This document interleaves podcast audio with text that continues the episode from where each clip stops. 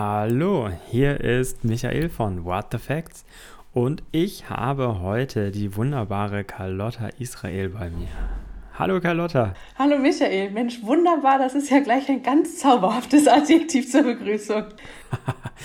ja, es ist ja auch wunderbar, dass du da bist. Und du bist hier, weil ich habe deinen Artikel gelesen, den du für die Eule geschrieben hast.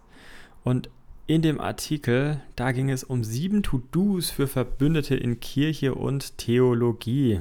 Du schreibst uns vor den Ferien oder für manche in den Ferien noch ein paar Sachen auf unsere To-Do-Liste, die wir vielleicht umsetzen sollten in den Bereichen, wo wir arbeiten. Das ist ein sehr breites Spektrum und geht von einer Neubeschilderung von Toiletten, um auch sensibler auf nicht-binäre Personen einzugehen, bis hin zu Bildungsaufträgen, die erfüllt werden müssen in unterschiedlichen Einrichtungen und auch dort für ein Bewusstsein sorgen sollten. Warum sollten wir uns denn überhaupt näher mit diesem Thema auseinandersetzen? Also an erster Stelle ist es, glaube ich, so, dass viele Menschen sagen würden, natürlich möchte ich, dass alle sich in Kirche wohlfühlen, sich in Theologie wohlfühlen und aufgenommen fühlen, wahrgenommen fühlen.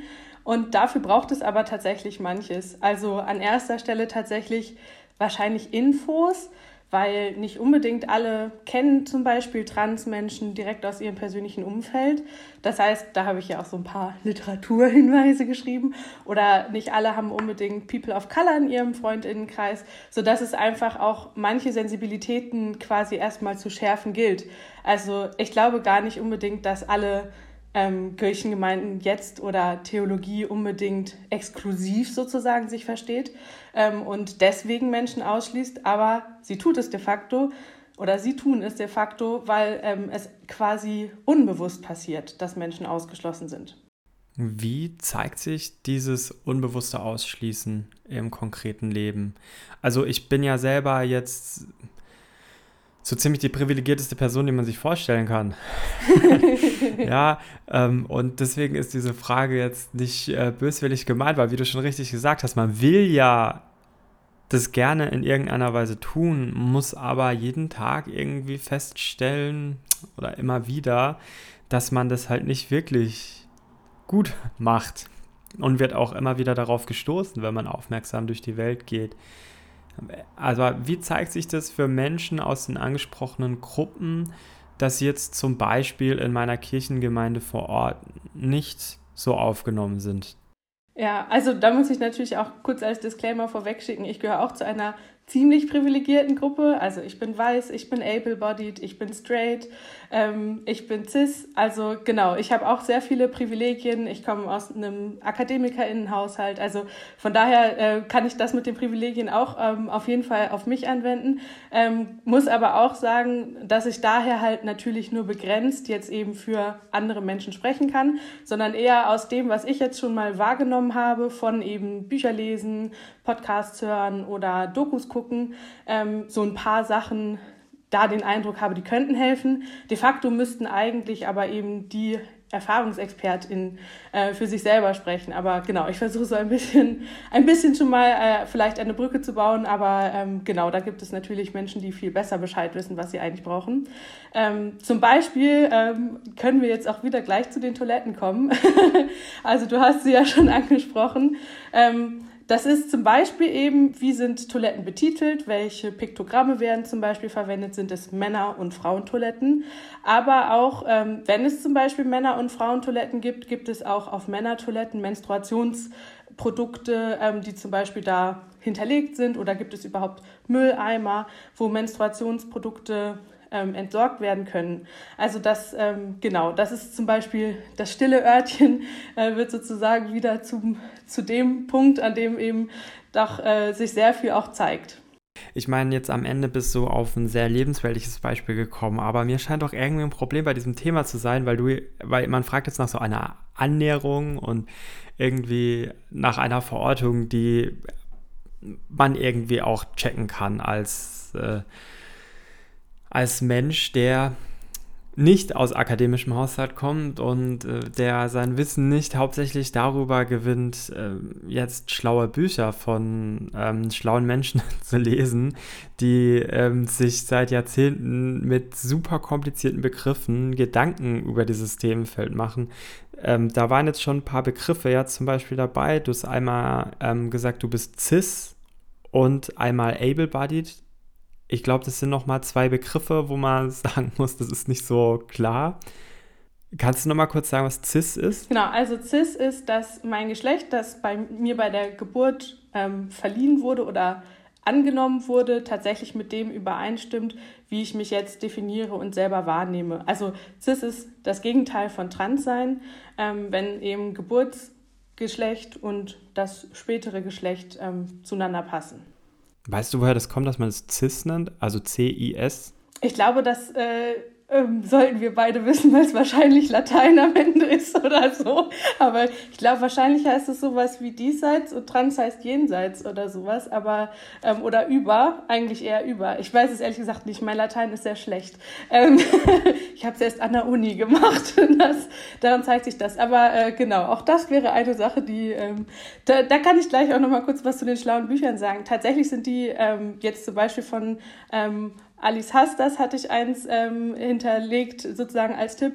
Oder äh, von Linus Giese. Das sind wirklich sehr, sehr zugängliche über Biografien, eigene Geschichten arbeitende Bücher. Und da werden zwar auch Begriffe eingeführt, die man vielleicht vorher noch nicht kennt, aber es ist trotzdem so, dass man auf eine Reise mitgenommen wird. Achso, und Able-Bodied sollte ich noch erzählen. Genau, Able-Bodied ähm, ist äh, das Gegenteil ähm, oder heißt, dass äh, ich keine körperliche ähm, oder seelische Behinderung habe, also vor allem körperlich, weil es eben Able-Bodied ähm, direkt heißt. Ähm, das heißt, ich bin privilegiert, weil ich kein Problem damit habe, zum Beispiel Treppen zu steigen ähm, oder Toiletten zu benutzen, die nicht für behinderte Menschen ausgerichtet sind. Also eigentlich Menschen mit Behinderung, aber das äh, changiert ja auch immer im Sprachgebrauch in Kirchengemeinden oder wie zum Beispiel auch die Toiletten genannt werden oder sowas. Du hast ja schon ähm, sieben Tipps gegeben in deinem Artikel. Kann ja jeder nachgucken. Wir verlinken es ja auch auf jeden Fall nochmal unter dem Podcast. Ich, die sind sehr unterschiedlich konkret.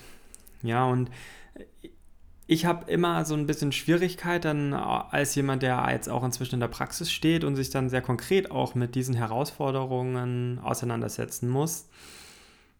Eine Schwierigkeit damit, wenn man ein bisschen von seinem Schreibtisch aus, jetzt no offense, ein bisschen von seinem Schreibtisch aus, so also random Zahl, sieben Tipps gibt. Ja, was ich jetzt irgendwie so machen könnte. Ja, mal so über den Sommer. Ja. Da läuft halt bei mir irgendwie so ein Film. Ja, so da komme ich, da ich nach dem Sommer in die KV. So Corona gehen wir mal von aus, ist so besser, wir können uns endlich wieder alle irgendwie so live treffen, alle fröhlich und ausgelassen. Und dann sage ich halt erstmal so, ja Leute, wir haben jetzt ähm, die Zeit genutzt, um unsere Toiletten zu renovieren. Aber wir müssen jetzt halt schon noch eine vierte Toilette irgendwie hinbauen. Ja, kriegen wir, kriegen wir das jetzt hin? Also ich sage, das geht jetzt nur so in meinem Kopf, ja. Und dann passieren da so innere Dialoge, ja, mhm. äh, wie man es hat. Man kennt ja seine Leute, man kennt seine Spezies, man weiß auch, wo die stehen. Sind die so progressiv dabei? Sind die eher konservativ? Das ist ja allen Unkenrufen zum Trotz in Kirchengemeinden die noch in der Ausrichtung nach eine volkskirchliche Struktur haben, durchaus gegeben. Mhm. Ja, dass man diese unterschiedlichen Ausrichtungen hat. Ähm, und dann denke ich mir so, hm, irgendwie habe ich da keinen Bock drauf. ja, also jetzt dafür so zu kämpfen mhm. in, in dieser Art und Weise, in dieser Situation. Ähm, natürlich ist es jetzt so eine gewisse Selbstoffenbarung, aber du spürst irgendwie diesen, diesen inneren Konflikt, den man hat, nachdem, dass man das eigentlich gerne will, dass man das auch für richtig hält, aber dass es vielleicht nicht der Kampf ist, den man jetzt in diesem Moment dann führen will. Also genau, erstmal ähm, vielleicht auch noch zu mir. Also ja, ich habe jetzt im Augenblick, arbeite ich an der Uni und bin daher so ein bisschen elfenbeinturmig quasi, ähm, vielleicht gegenüber kirchlicher Praxis erstmal von dem, ähm, was sozusagen das Setting ist. Ähm, ich, äh, ich label mich irgendwie seit vier Jahren, weil es de facto so ist so. Ich bin auch Fahrfrau. also ich äh, wohne in einem Pfarrhaus. Ich habe die Gemeinderäume direkt unter mir, ähm, auch wenn es jetzt die letzten anderthalb Jahre sehr ruhig da drin war.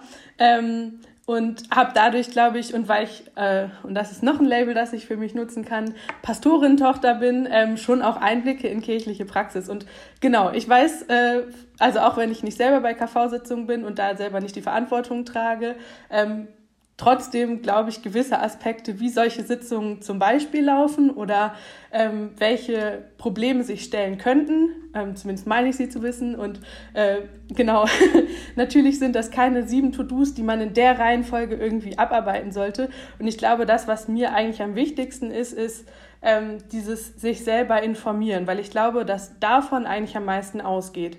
Also die Frage zum Beispiel von Barrierefreiheit von Kirch- oder Gemeindegebäuden ist, glaube ich, eine, die kennen relativ viele tatsächlich schon. Ähm, aber dann ist halt die Frage, ja, wir haben dieses denkmalgeschützte Gebäude hier, was können wir überhaupt machen? Ähm, also da sehe ich oder da weiß ich, dass es eben in der Praxis Probleme gibt, dass es auch nicht unbedingt wirklich die Fördertöpfe ähm, bisher dafür überall gab oder sie so abrufbereit waren, dass man eben sagen konnte, hier haben wir die Möglichkeit, eine Rampe anzubauen, also tun wir es. Ähm, und ich glaube, die Sensibilität zu schärfen, das ist eigentlich für alles Mögliche der erste Schritt. Und da äh, genau, empfehle ich halt wirklich diese paar Bücher ähm, oder tatsächlich einfach Dokus gucken von Menschen, ähm, die einfach von ihrem Leben erzählen, ähm, weil das auch oft Menschen sind, die wir nicht unbedingt in Gemeinden haben. Natürlich gibt es Gemeinden auch, die schon viel ähm, diverser sind oder wo tatsächlich eben auch ähm, Arbeit mit Menschen mit Behinderungen total integriert und inklusiv und so weiter funktioniert. Aber es gibt eben auch viele Gemeinden, wo diese Menschen nicht vorkommen, eben alleine, weil sie schon nicht in ein Gemeindehaus oder in ein Kirchgebäude reinkommen. Und tatsächlich ist es an Universitäten auch nur so mittelbesser. Also da gibt es natürlich ähm, auch nochmal in, in, im übertragenen Sinne Zugangsvoraussetzungen, die einen ausschließen können, aber auch im tatsächlichen Gebäudewesen ist es auch, äh, obwohl es natürlich eigentlich staatlich vorgegeben ist, nicht so, dass tatsächlich jedes Uni-Gebäude so zugänglich ist, wie es sein müsste. Bei der Frage, äh, wie wir Menschen mit Behinderung es ermöglichen, teilzunehmen an der Universität, in öffentlichen Verwaltungen, aber eben auch in Kirchen, würde ich sagen, formiert sich das Problem ein kleines bisschen anders als bei den anderen Fragen, zum Beispiel nach Geschlechteridentität. Ich glaube, dass eigentlich die meisten das durchaus im Bewusstsein haben und auch an sich das wirklich verändern wollen. Das heißt, hier ist ja das Problem eher, dass man nicht schafft, äh, dort was zu verändern, weil es Geld fehlt, weil man bauliche Maßnahmen nicht treffen darf, teilweise. Aber ich glaube, wenn man damit jetzt in eine Kirchengemeinde geht und sagt, wir müssen hier mal jetzt genauer überprüfen, ob unsere Eingänge alle breit genug sind. Mhm. Ja, und da findest du sofort jemanden und kannst sagen, ja, Frau Müller, ja, das wissen wir doch, die braucht jetzt einen Rollstuhl, die kommt seit 40 mhm. Jahren hierher ähm, die kommt da halt nicht über diese eine kleine Metallkante, die uns noch nie wirklich aufgefallen ist, rüber. Genau, aber dann. Das, das geht doch nicht. Ja, so, da müssen wir was ändern. Und da würden ja alle sofort sagen, ja, ja, klar, stimmt, wir haben es nie gesehen, all die Jahre so. Genau, aber es fängt damit machen. an, Genau, aber es fängt damit an, dass es gesehen wird. Also die, das, die Sensibilität ist der erste Schritt, auch an der Stelle, wo es um Frau Müller geht. Weil die Wahrscheinlichkeit, dass Frau Müller von sich selber aussagt, Leute, diese Metallkante, es geht einfach nicht oder es zersticht mir meinen Reifen oder irgendwas. Äh, das würde Frau Müller nie tun. Nee, nee. Ja, die, die würde das nie sagen. Aber jetzt ist es ja bei der Frage mit Geschlechteridentität. Und wenn wir jetzt sagen, es gibt im gemeindlichen Leben zwei Ausdrucksformen dessen, nämlich einmal ähm, in der Frage nach den Toiletten, also äh, was sehr profanes, äh, aber auch in der Frage der liturgischen Sprache. ja, genau. So, da haben wir irgendwie so ein recht ähm, großes Spektrum abgebildet an der Profanität. Und Sakralität. Dessen, um was es da geht. da hat man doch aber einen ganz anderen inneren Kampf oder auch vielleicht Auseinandersetzungen innerhalb der Gemeinde, weil ich kann auch aus eigener Erfahrung sagen, wenn man jetzt Gott häufiger auch mal mit ähm, Mutter anspricht mhm.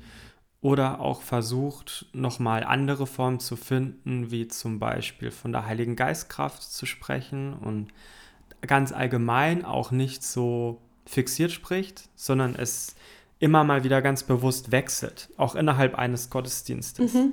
Dass das schon für sehr große Irritationen sorgt, die nicht nur positiv sind. Mhm. Wenn ich jetzt auch vorschlage, also ich sage das jetzt gar nicht über die Kirchenvorstände, wo ich mich bewege oder so, aber ich kann mir einfach vorstellen, dass es sehr schwierig sein kann, wenn man dann bei baulichen Maßnahmen dann sagt, okay, wir müssen wirklich überlegen, ob wir noch eine ähm, vierte Toilette einführen mit eigenem Eingang, damit wir wirklich optimal abdecken, was so gibt.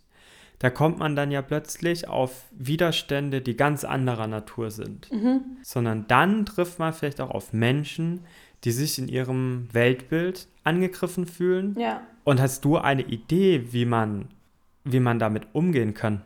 Also ich glaube tatsächlich, dass diese ganze Frage von liturgischer Sprache auch eine ist von, ähm, also natürlich muss erstmal jede Person, die liturgisch spricht, für sich selber überlegen, welche Sprache ist die für mich adäquate und welche Sprache ist die, die ich, mit der ich klarkomme. Also dass da jetzt sozusagen ähm, etwas hinterher zu rennen, was irgendwie für einen eine Person, die da eben jetzt äh, liturgisch vorne steht, sage ich mal, ähm, ist, glaube ich, auch nicht ähm, Sinn der Sache sozusagen, dass es dann in, in Bahnen geht, die einfach auch dann ähm, tatsächlich das eigene liturgische Wirken beschränken.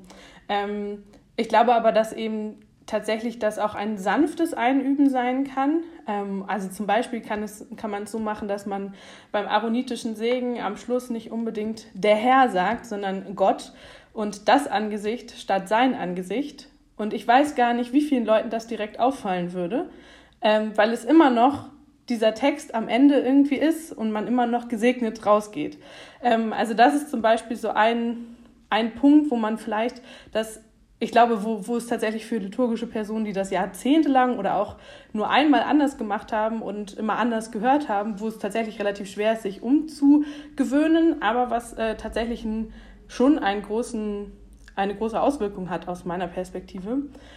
Ähm, und dann, genau, ist es tatsächlich eine Frage von, kommen die Leute dann direkt zu einem und sagen, also nee, Mutter, das geht ja gar nicht mit Gott, ähm, zusammen zum Beispiel, also kommen diese Leute laut, wird es hintenrum in der Gemeinde getuschelt, ist es was, was an den KV rangetragen wird oder sowas. Also ich glaube, da ist es auch nochmal ein Unterschied, wie tatsächlich solche Kritik dann rauskommt. Und die Frage ist ja, Gibt es nicht auch auf der einen Seite die eine Person, die vielleicht sagt, das geht ja gar nicht mit Mutter?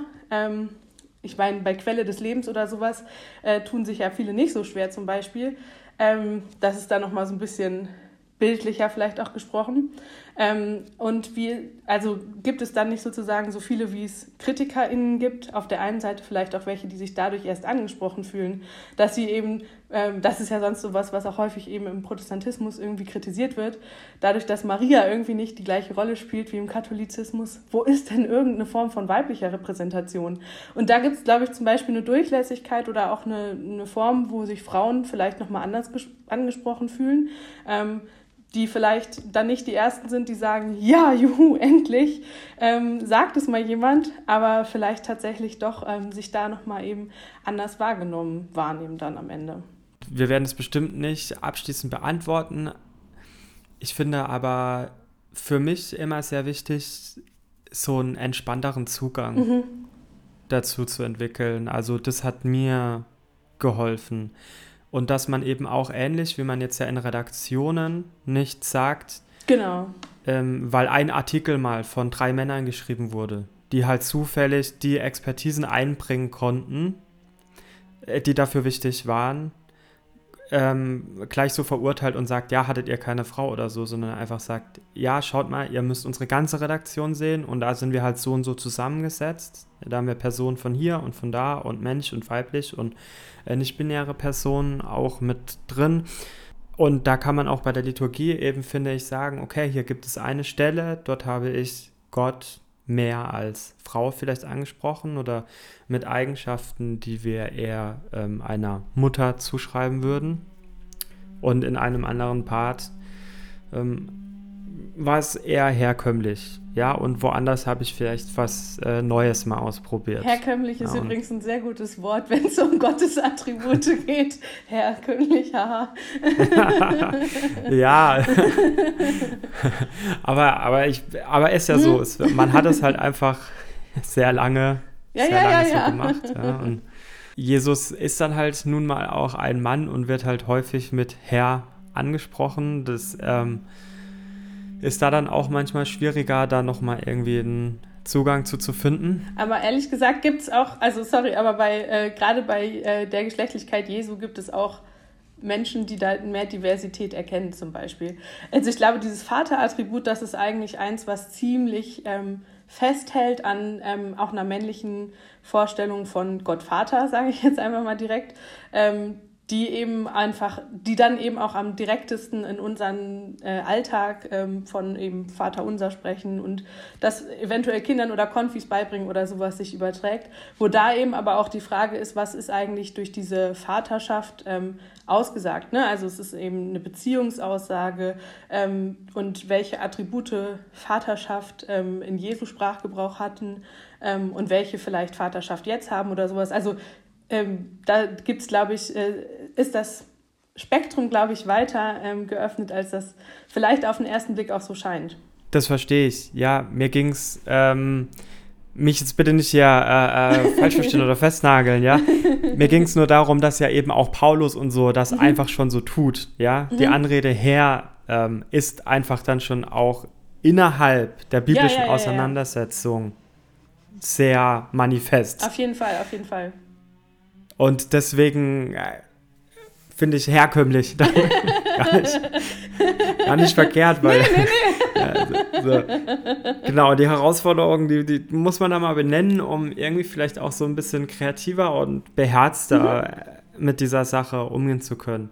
Ich finde aber eine andere Frage, wo man dann nochmal wiederum irgendwie andere Widerstände anstößt, ist die nach der Frage der ähm, Geschlechterrollen. Mhm.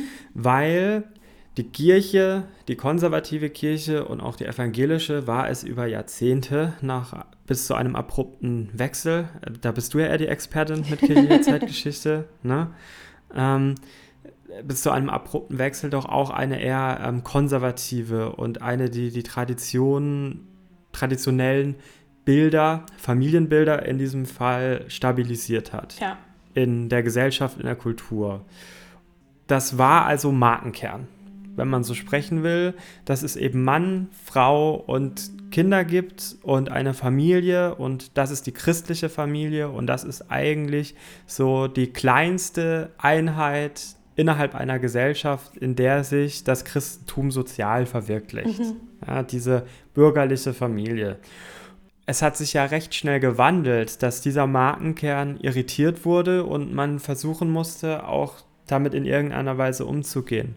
Und natürlich lebt es dann aber in Menschen, die besonders christlich sind und auch zu den Engagierten in unseren Gemeinden gehört, fort, sehr stark auch an ähm, diesem binären System und dieser traditionellen Vorstellung der Familie festzuhalten. Und ich finde es da dann sehr schwierig, über das Vehikel der Toilettenfrage zum Beispiel. das hat dich gecatcht, an dieses auf jeden Fall. Thema ranzugehen. ja, also vielleicht zur Toilettenfrage einmal. Ähm, ich glaube, ich weiß ehrlich gesagt nicht, ob es unbedingt vier Toiletten braucht oder ob es nicht einfach schon reichen würde, wenn irgendwo draußen dran steht Toilette mit Pissoir, Toilette ohne Pissoir.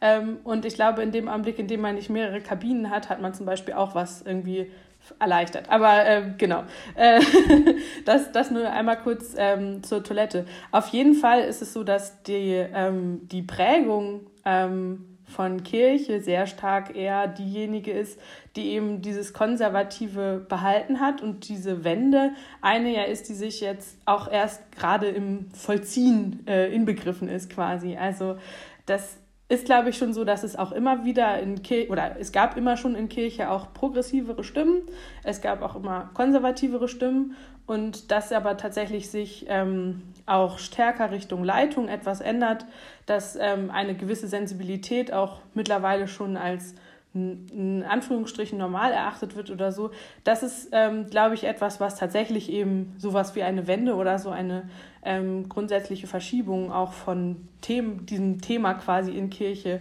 ähm, konturiert.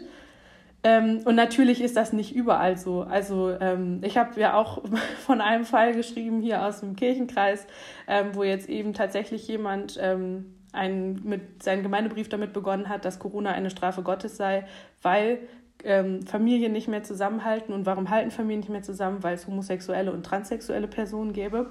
Ähm, diese Person verlässt jetzt die Gemeinde, ähm, weil die Gemeinde damit nicht mehr klarkam und sehr gespalten war. Aber natürlich, also es gab da auch Menschen, ähm, wahrscheinlich, die eben gesagt haben, nee, das ist für mich kein Grund, dass dieser Pastor geht. Ich habe mit dem eine positive Erfahrung gemacht in einem anderen Zusammenhang oder der hat meine Oma gut beerdigt oder irgendwas. Also ähm, ich will gar nicht sagen, dass das unbedingt das Thema sein muss für alle Menschen, die in Kirche sind. Ähm, das äh, am Ende entscheidet darüber, ob ich jetzt mit einer Person oder nicht mit einer Person weiter arbeiten kann oder zu ihr in den Gottesdienst gehen kann oder sowas.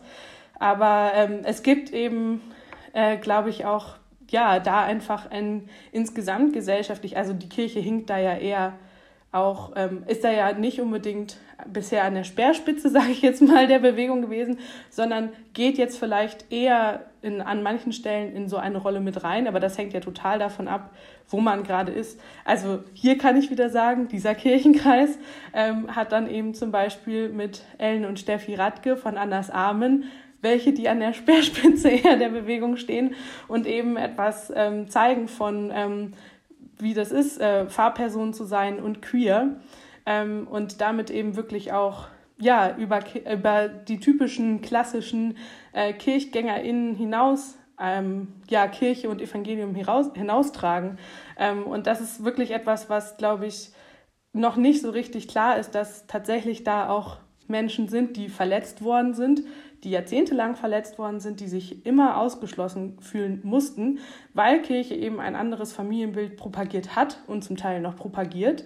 Ähm, und dass diese Verletzungen ganz, ganz tiefe sind und jetzt aber eben andere äh, aus den entsprechenden Communities sagen, aber ich gehöre zur Kirche, ich gestalte Kirche mit, ich bin Pastorin ähm, und äh, das ist für mich wichtig und Teil des Evangeliums, dass ihr mit dazugehört ähm, oder dass wir mit dazugehören. Das ist, glaube ich, ähm, auch etwas, was mit immer geführt werden muss als Hintergrundwissen tatsächlich für die heutige Zeit, dass diese Geschichte einfach da ist, ähm, in der Menschen ausgeschlossen worden sind, ganz lange oder noch zum Teil ausgeschlossen werden. Aber woher kommt diese Power? Also jahrzehntelang verletzt worden zu sein und dann trotzdem noch zu sagen, ja, aber ich arbeite damit, weil man kann ja auch durchaus heutzutage mehr denn je seine persönliche Gottesbeziehung, seinen Glauben trennen von der Institution. Mhm.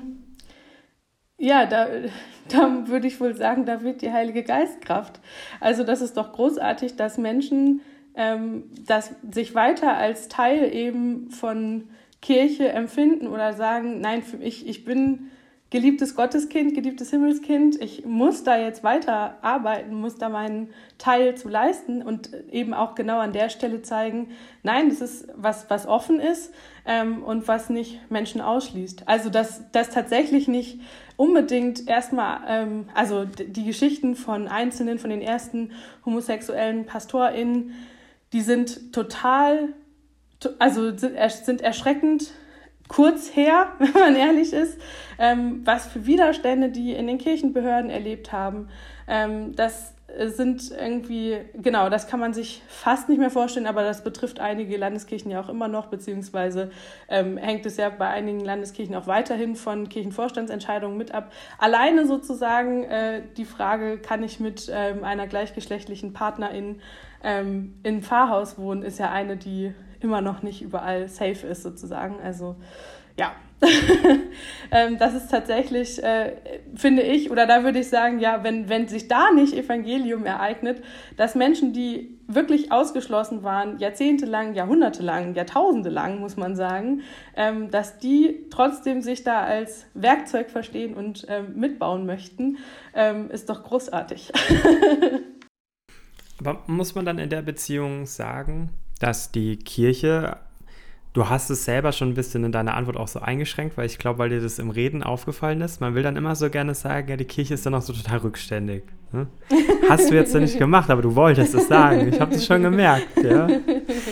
Ähm, so, die Speerspitze ist jetzt auch nicht, aber es gibt doch dann wieder irgendwelche Leute, die dann doch Speerspitze sind. Mhm. Also ist das nicht eigentlich ein Feld, wo wir zumindest als evangelische Kirche, aber ich erkenne auch in der Praxis und eigentlich teilweise wirklich auch von oben in der katholischen Kirche, in vielen Debatten, die wir hatten, auch die Reaktion auf den Priesterseminaristen, der ausgeschlossen ja, ja. wurde äh, in München, ähm, haben ja vielleicht einige mitbekommen hier aus der Bubble.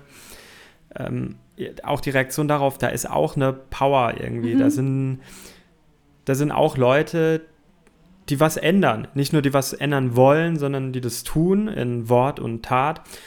Und muss man da nicht sagen, dass man doch schon irgendwie weiter ist? Ja. Dass man ein Stück, dass man ein Stück vorangeht mit. Also quasi, wenn man so ein Median nimmt von der gesellschaftlichen Entwicklung, eine Linie zeichnet, und dann sagt, okay, es gibt so progressive, äh, verhaltenkonservative und äh, Leute, die äh, doch sehr, sehr äh, traditionalistisch sind, dass die Kirche, die Kirchen sich doch eher über den Median bewegen, teilweise in der Wahrnehmung.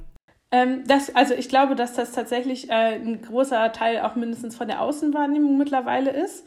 Ähm, also, nee, vielleicht nicht großer Teil. Aber ich, also ich glaube schon, dass ähm, das, was mit äh, teilweise mit landeskirchlichen Äußerungen verbunden wird oder so, ähm, tatsächlich als eher progressiv wahrgenommen wird. Und progressiv auch ist, also nicht nur so wahrgenommen wird.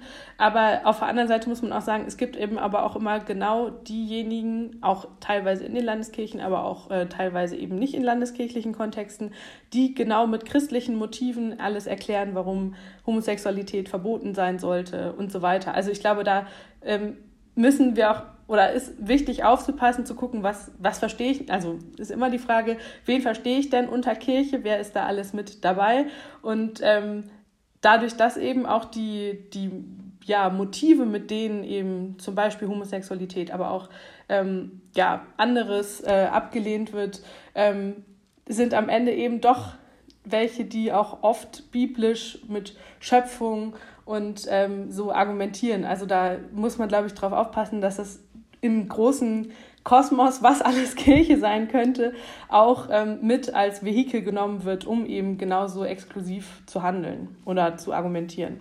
Du forschst ja zum Thema Frauenordination. Ja. Du bist Kirchengeschichtlerin. Das heißt, ich habe jetzt ja schon mal so eine richtig universitäre Expertin bei mir. Oh Gott, oh Gott. Und, will jetzt kein Oberseminar äh, hier raus machen, aber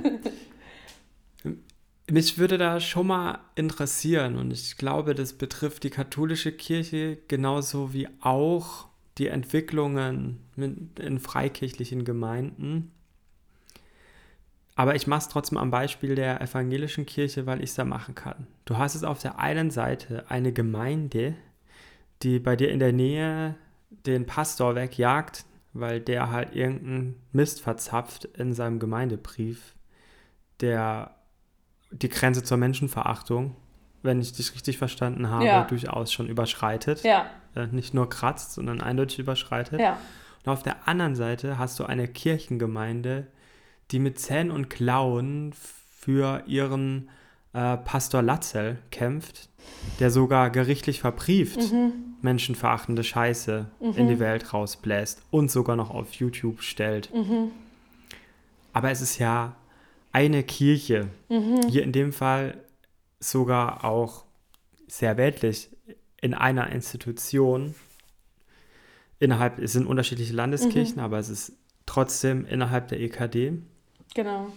Wie schafft man das, sich da nicht zerreißen zu lassen?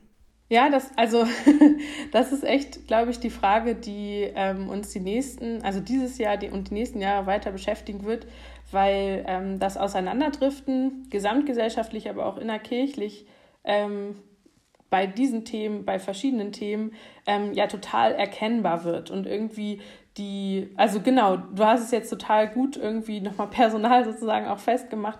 Genau, es gibt diese Extreme ähm, und da tatsächlich äh, das, das gemeinsame Dach drüber ähm, stehen zu lassen, ist, ist glaube ich, auch auf jeden Fall eine Mammutaufgabe. Ähm, und ich begebe mich da jetzt auf dünnes Eis, ähm, aber ich weiß nicht, ob solch, also vielleicht ist es auch nicht so dünn. Ich weiß nicht, ob solche, also ob der, der Bremer Latzel, ob der weiter Pastor sein muss, aber die Bremische Landeskirche hat da andere Möglichkeiten als andere, beziehungsweise hat weniger Möglichkeiten einzugreifen als andere Landeskirchen zum Beispiel. Ähm, deswegen, äh, genau, kann entscheiden, dass, entscheidet das am Ende natürlich mindestens er selber und seine Gemeinde, die zu ihm kommt. Ähm, und genau, da muss man sagen, das sind viele und das sind online auch nochmal viele. Ähm, und äh, es zerfällt so oder es kann zerfallen. Vielleicht ist das auch eine Übergangsphase ähm, wo sich jetzt nochmal Kämpfe abspielen, die sich halt seit Jahrzehnten auch vielleicht angebahnt haben, ähm, weil es eben auch schon vorher immer die progressiveren und die weniger ähm, liberalen Menschen gab. Vielleicht äh, also ich hoffe mal nicht, dass, ich glaube nicht, dass die EKD daran zerbricht.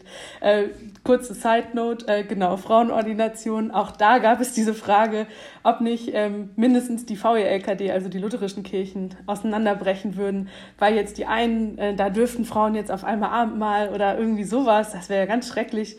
Ähm, also genau diese Frage, ob Kirchen zerbrechen an ähm, solchen Fragestellungen, äh, genau, die ist, ist tatsächlich alt, glaube ich. Also die, die fällt uns jetzt in den letzten Jahren ähm, oder die fällt in der Gegenwart vielleicht an der Stelle jetzt besonders auf. Ähm, die gab es aber natürlich immer in verschiedenen Zusammenhängen immer wieder neu. Also ich bin nicht der Riesenexperte für Kirchengeschichte, aber es kommt mir so vor, als seien die Probleme der evangelischen Kirche dann andere geworden als die Frauenordination. Mhm. Und auseinandergebrochen ist sie ja nicht. Nee, genau, genau. Und also vielleicht kurz dazu, es gibt natürlich auch immer noch Gemeinden, die äh, gegen Frauenordination sind oder wo noch keine Frau ordiniert war. Also das äh, gibt es auch. auch, unter dem, äh, auch unter dem Dach einiger Landeskirchen. Ja. Ja, lernt man immer wieder kennen. Genau.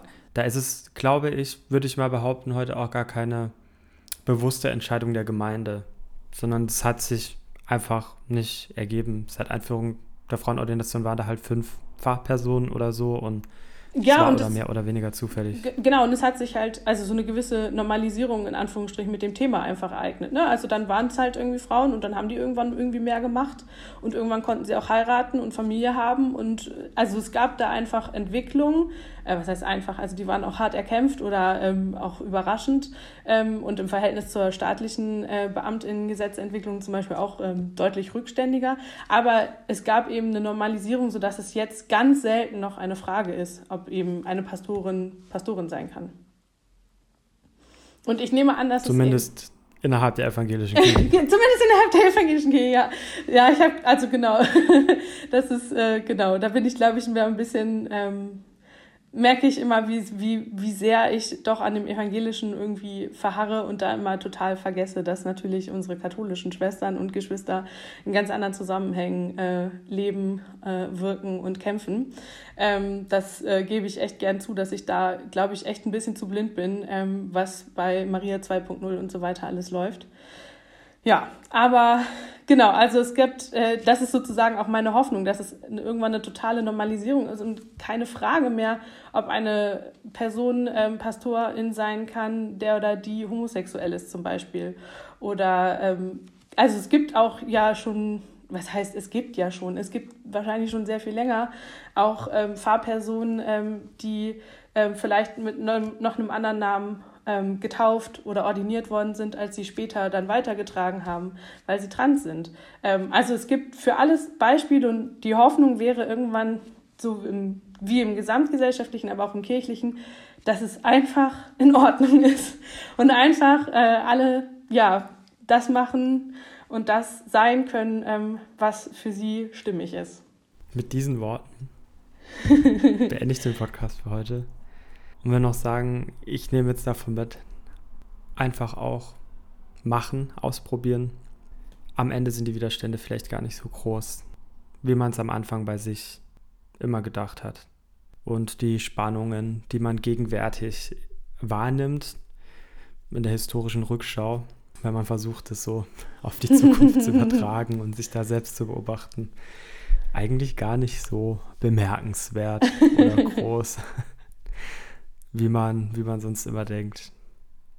Carlotta, ich danke dir vielmals für das tolle Gespräch. Du hast weiterhin deine Kolumne Sektion F in der Eule. Deswegen kommen wir garantiert nochmal miteinander ins Gespräch. Sehr schön. Würde Gerne lade ich dich dann auch nochmal zu einem anderen, vielleicht einem konkreteren Thema auch ein. Und ich wünsche dir noch einen wunderbaren Tag. Danke gleichfalls und danke an alle, die zuhören. Tschüss. Tschüss.